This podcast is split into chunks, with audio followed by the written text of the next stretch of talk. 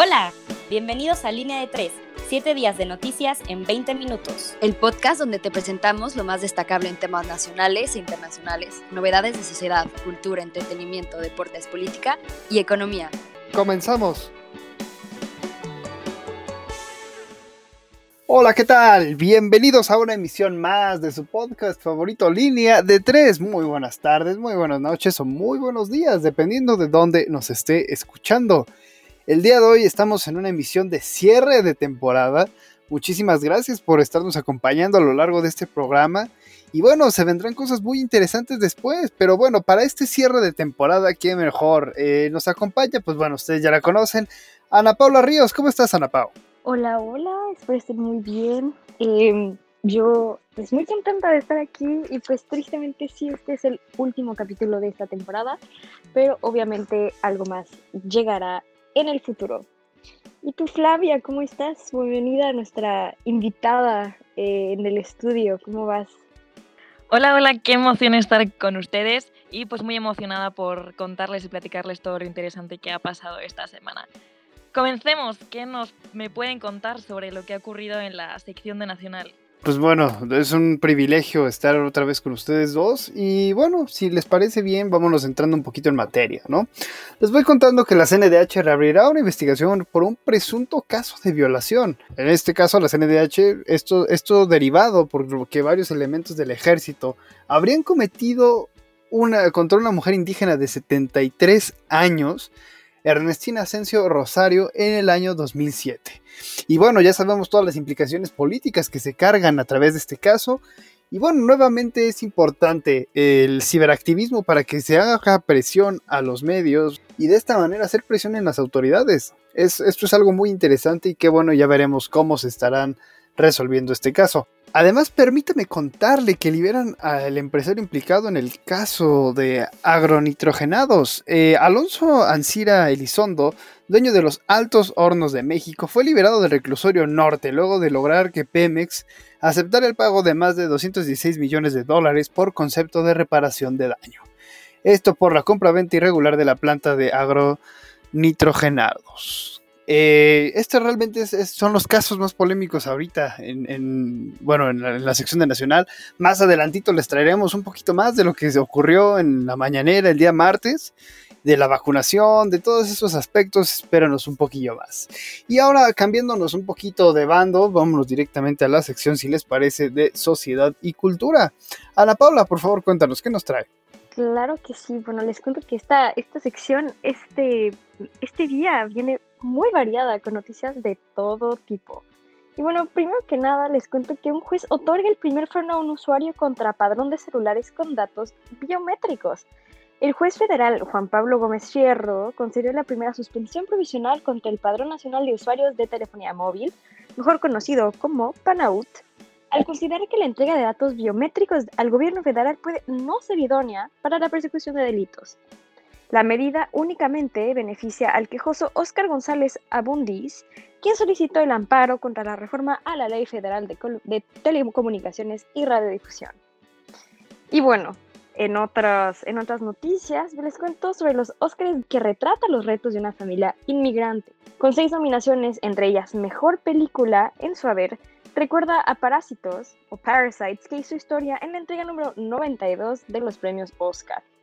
El largometraje dirigido por el cineasta Isaac Lee muestra su propia biografía con algunos cambios con la intención de dar a conocer las difíciles situaciones a las que se enfrenta una familia inmigrante al tratar de conseguir el sueño americano. Y bueno, una noticia no tan buena, eh, les cuento que el mundo está al borde del abismo según palabras de la ONU. El informe El estado del clima mundial confirma sus conclusiones preliminares, incluidas las relativas a las temperaturas de la Tierra y los océanos, y llega antes de una cumbre liderada por Estados Unidos que se celebrará el 22 y 23 de abril y en la que Washington tratará de restablecer su credibilidad en materia de cambio climático con nuevas promesas. Estamos a borde del abismo. Estamos viviendo y viendo niveles récord en las tormentas tropicales, en derretimiento de las capas de hielo o en los glaciares, en relación con la sequía, las olas de calor y los incendios forestales, dijo a Reuters el secretario general de la ONU, Antonio Guterres. Y bueno, esto es todo para la sección de sociedad y cultura. Como dije, todo muy variado, desde muy buenas noticias hasta pues muy malas que nos hacen pensar un poco cómo va o cómo será el futuro de nuestro medio ambiente y claramente de nuestro mundo. Pero para informarnos un poco más, vámonos mejor a mi sección favorita. Eh, vámonos a internacional. Flavia, cuéntanos tú que eres la experta en este tema. Claro que sí, es un gusto empezar con una noticia muy positiva y es que Israel quita la mascarilla obligatoria. El país ha suspendido este domingo el uso obligatorio de mascarillas al aire libre tras recomendaciones positivas de expertos. El gobierno agradece este permiso a la exitosa campaña de vacunación del país con casi 5 millones de ciudadanos vacunados de los 9, habitantes, de los 9 millones de habitantes que tiene. Sin embargo, pues las autoridades siguen pidiendo precaución y recomiendan el uso de mascarillas en sitios cerrados como es el transporte público, por ejemplo. Y ahora pues vámonos a Occidente. Hay una reunión europea por las tensiones entre Rusia y Ucrania. Los ministros de Exteriores de la Unión Europea se reunieron este lunes para hablar del incremento de las tensiones con Rusia en la frontera con Ucrania tras el despliegue de más de 150.000 soldados rusos, ante pues lo cual el alto representante de la Unión Europea, de hecho, este José Borrell, ha mostrado su preocupación por el evidente riesgo de escalada. El ministro de Exteriores de Ucrania, por otro lado, ha participado como invitado, mientras que el de Rusia, al no ser parte de la Unión, no ha participado. Y por último vamos a hablar sobre la ofensiva rebelde en Chad. Un grupo rebelde chadiano, concretamente el Frente por el Cambio y la Concordia en el Chad, ha lanzado una ofensiva desde el territorio vecino de Libia con el objetivo de tomar el poder en el país. La operación comenzó tras las elecciones presidenciales con un ataque eh, en un puesto fronterizo en el norte, en la frontera con Libia, justamente como les acabo de comentar. Países como Francia, Estados Unidos y Reino Unido han dado la alerta y evacuado su personal diplomático. También aconsejan abandonar el país lo antes posible. Pero ustedes se preguntarán a qué viene todo esto, ¿no? Entonces, pues yo creo que en este momento valdría mucho la pena explicarles brevemente qué está pasando en la República de Chad, un país ubicado en África Central. Y pues en este sentido, el presidente de Chad ha ganado su sexto mandato consecutivo y además, de hecho, la segunda fuerza votada también es de un candidato que en anteriores ocasiones apoya al presidente electo. Es decir, esto que les acabo de platicar de la ofensiva del norte es como consecuencia de esto que acabo de narrarles. Y pues me gustaría preguntarles la verdad, porque em, lo que ha pasado y lo que ha permitido que Deby, que es el presidente de Chad, em, se perpetúe en el poder fue a partir de que ha mm, enmendado en dos ocasiones la Constitución para poder seguir presentándose a las urnas. Esto también ha pasado en otros países como Rusia, pasa con decisiones en México como por ejemplo el actual intento de AMLO de darle dos años de prórroga al presidente Saldívar, de las Suprema Corte de Justicia. ¿Qué opinan de esta nueva tendencia de los presidentes cambien la constitución acorde con su ideología, sus intereses? Ana Paula, ¿me podrías decir algo? Claro, eh, pues básicamente les cuento que ayer justamente estaba viendo un documental muy bueno de Al Jazeera, se lo recomiendo mucho, de cómo es que en Dominica, o una isla em, en el Caribe, em, bueno, el presidente de, de esta isla ha ganado votos justamente por vender eh, pasaportes diplomáticos eh, a diferentes pues personas poderosas de diferentes países sin tener nada que ver absolutamente nada que ver con el país. A qué me refiero eh, hablan de un de una persona no recuerdo exactamente el nombre no no quiero contar mentiras él es iraní sin embargo fue pues acabó siendo el embajador de Dominica en Malasia. Y es, es impresionante cómo, o sea, bueno, obviamente todo esto viene con miles de millones de dólares detrás. Y cómo es que estas, em, pues sí, al final de cuentas, este,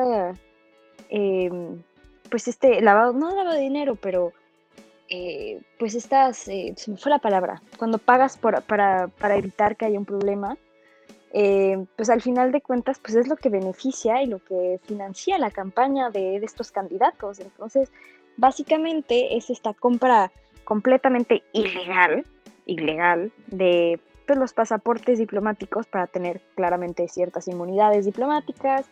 Sin embargo, em, pues obviamente es uno de los, de los problemas más grandes eh, y más es una corrupción increíble sin embargo, con este tipo de acciones es la manera en la que los presidentes han ganado, incluso en el Caribe, muchísimos de estos presidentes han ganado eh, varios eh, pues mandatos eh, para quedarse en el poder. Entonces, creo que no solamente es algo que pasa en África, sino también estamos viendo eso que, y también pasa no solamente pues en el Caribe, sino en muchos otros países, y no me impresionaría tampoco saber qué pasa en Europa.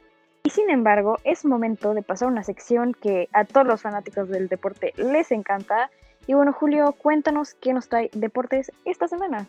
Por supuesto, Ana Paula. Y bueno, comenzando con toda la, acción deportiva, como era de esperarse, estaremos dando los detalles de la Superliga.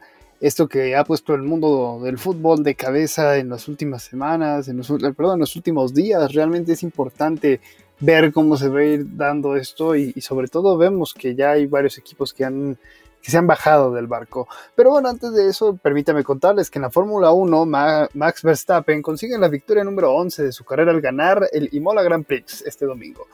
Hamilton quedó en segundo después de una carrera cardíaca, pues la lluvia y los errores le hicieron bajar de posición hasta la novena. Sergio Checo Pérez decepciona este fin de, este fin de semana, decepcionante actuación que tuvo y termina en el onceavo lugar después de varias complicaciones en la carrera. Ahora ya entrando en materia de fútbol, la creación de la Superliga Europea dejó al mundo de cabeza. Esta noticia creo que muchas, creó muchas polémicas eh, sobre la continuidad de los, de los clubes en las respectivas ligas y esto sobre todo pone en riesgo a la Champions League. Sabemos que hay seis clubes eh, importantes en Inglaterra, que es el Chelsea, Liverpool, Tottenham, eh, Arsenal, eh, Manchester City, Manchester United.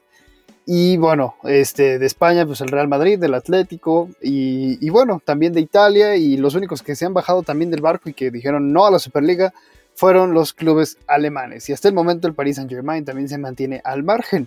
Ya veremos cómo se va desarrollando esto, pero esto ha dejado muchísimas reacciones en el mundo internacional del fútbol. Y bueno, mientras aún no expulsan de la liga al Real Madrid ni al Atlético ni al Barcelona porque los amenazaron con expulsarlos de la liga, les cuento que el Sevilla ganó a la Real Sociedad 2 a 1 colocándose más cerca del tercer puesto. El Atlético de Madrid arrasó con el Eibar 5 goles a 0 y el Madrid empató contra el Getafe en un juego que realmente con muchísimas bajas por parte del equipo eh, blanco. Además, el Barcelona jugó la final de Copa del Rey ante el Athletic de Bilbao, partido que ganó el Barcelona 4 goles a 0 tranquilamente.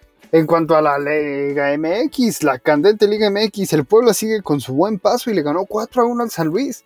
El América y Cruz Azul empataron a 1, dejando en la cima de la tabla de la misma manera. El Monterrey perdió contra el Pachuca y finalmente el León le ganó a los Bravos de Juárez. En cuanto a la, la NBA, eh, Sion Williamson, jugador de los Pelicans, rompe récord de Michael Jordan en su segundo año de liga al llevarse los 20 partidos jugados con 30 puntos anotados. Y bueno, en cuanto a los Power Rankings, les cuento que Filadelfia está en el tope, seguido de los Clippers y abajito vienen los Suns que han perdido un poquito de gas, pero bueno, ya veremos cómo se va desarrollando. En la Major League Baseball, el jugador de los Bravos de Atlanta, eh, Ronald Acuña, sufrió una lesión el pasado domingo y se trata de una tensión abdominal leve. Los Mariners frenaron a los Dodgers eh, cuatro carreras sobre tres y los Red Sox pasaron por encima de los White Sox 11 carreras a cuatro. En el Monte Carlo Masters eh, 1000, que es tenis, eh, permíteme contarles que Tsitsipas se convierte en el primer griego en ganar un Masters, esto tras vencer al ruso Andrei Rublev. Y bueno, a grandes rasgos esto es lo que manejamos en la sección deportiva. Sabemos que el mundo se ha puesto de cabeza a través de la Superliga, ya veremos qué es lo que nos han dejado, muchos indican como que esto realmente eh, me quedo con, con, lo que decía Mesut Özil, que es un jugador que, que, ya ganó la Copa del Mundo, ahorita jugando en Turquía. Él decía que, que los niños juegan con, con, ganar un mundial y con ganar una Champions, no una Superliga. Creo que esto es algo muy interesante porque pues realmente sí estamos viendo clubes poderosos económicamente hablando y, y con poca idea en muchos aspectos. Entonces, creo que ahí sí vamos a ver cómo se va desarrollando en las próximas semanas, porque honestamente estos temas vienen muy, muy calientes. Pero bueno, volviéndonos a un poquito más este, políticos y, y regresando un poco más a la seriedad y la formalidad, Ana Paula, sección por favor de, de política y economía, veo que también hay movimiento.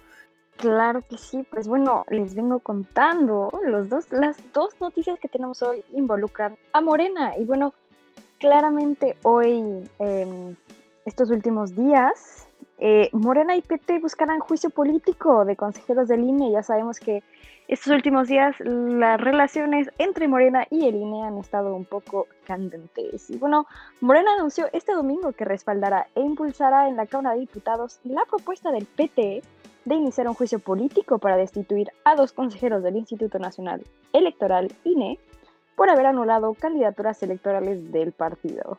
Y bueno, este despapalle contra Salgado Macedonio no parece acabarse nunca. Y bueno, una noticia que para muchos causó conmoción y para otros un poco de enojo fue que AMLO se vacuna. Y bueno, el presidente López Obrador recibió la primera dosis de la vacuna contra el COVID-19 esta mañana en su conferencia matutina. La, la, dosis que se le fue suministrada fue la producida por el laboratorio inglés AstraZeneca. Y bueno, hasta aquí las noticias. Siempre la política mexicana ya no tanto es política, sino más bien estamos viendo una comedia, ¿no? Ese es, como digo siempre, mi punto de vista. Que bueno, no sé ustedes qué tengan que decir sobre esta sección. Espero que también estén pues en contra un poco de, de, lo que el Morena y PT están buscando hacer contra el INE, pero bueno, creo que eso depende mucho de cada quien, del partido eh, político al cual apoyan, y me encantaría un poco escuchar sus opiniones. Por supuesto, Ana Paula. Pues mira, desde mi punto de vista creo que ya son, eh, ya son patadas de abogado, o sea, ya saben que perdieron las, las candidaturas y bueno, realmente es algo que más que nada es mediático, eh, sobre todo para no decepcionar a sus, a sus electores, ¿no? O sea, en este caso es como, bueno, ya sabemos que perdimos, pero bueno, para que no, no se vea que nos vale gorro, pues vamos a decir igual que este que sí, que vamos a impugnar, que los vamos a amenazar. Y bueno, ya vimos las amenazas que le contábamos la semana pasada de Félix Salgado a los, a los eh, consejeros del INE, que honestamente eso me parece una actitud completamente reprochable en un aspecto 100% democrático como es la sociedad que vivimos hoy en día. Creo que esas cosas ya no se valen, ¿no? Y bueno, creo que esto solamente queda demostrado que, que pues son partidos que, que, son partidos satélites y que necesitan esta, esta polémica para salir a flote, porque si no, de otra manera, no van a tener un peso y no van a tener una representación en, las próximas elecciones y por lo pronto eh, muchísimo menos escaños en las elecciones federales. Pero bueno, eh, una sesión bastante movida, una semana muy, muy llena de información y, como siempre es un gusto estar tan bien acompañado. Eh, no, se, no se les olvide igual que, que, se pueden dar una vuelta por nuestro sitio web, este, www.entrecomillasdigital.com. Y bueno, eh, Flavia, un gusto también tenerte por acá. Igual muchísimas gracias, muchísimas gracias Julio, Ana Paula, gracias por la invitación, espero que se cuiden mucho. Julio les invitaba a seguir el sitio web, yo les invito a darse una vuelta por Instagram. Perfecto, muchísimas gracias Flavia y Ana Paula, muchísimas gracias a ti también, gracias por, por estar en esta emisión más y bueno, nos estaremos viendo la próxima semana, Ana Paula. Claro que sí, bueno, claro que de eso depende la próxima temporada, que los tendremos pues les eh, iremos diciendo un poco más los detalles más adelante. Y bueno, como dijo Flavia, no se les olvide seguirnos en nuestras redes sociales. Además, eh, en, nuestra, en nuestra página web pueden encontrar, y bueno, también en nuestras redes sociales, los diferentes artículos. Y bueno, cuídense mucho, hasta la próxima emisión y siempre es un placer compartir este espacio con ustedes. Hasta luego. Bye.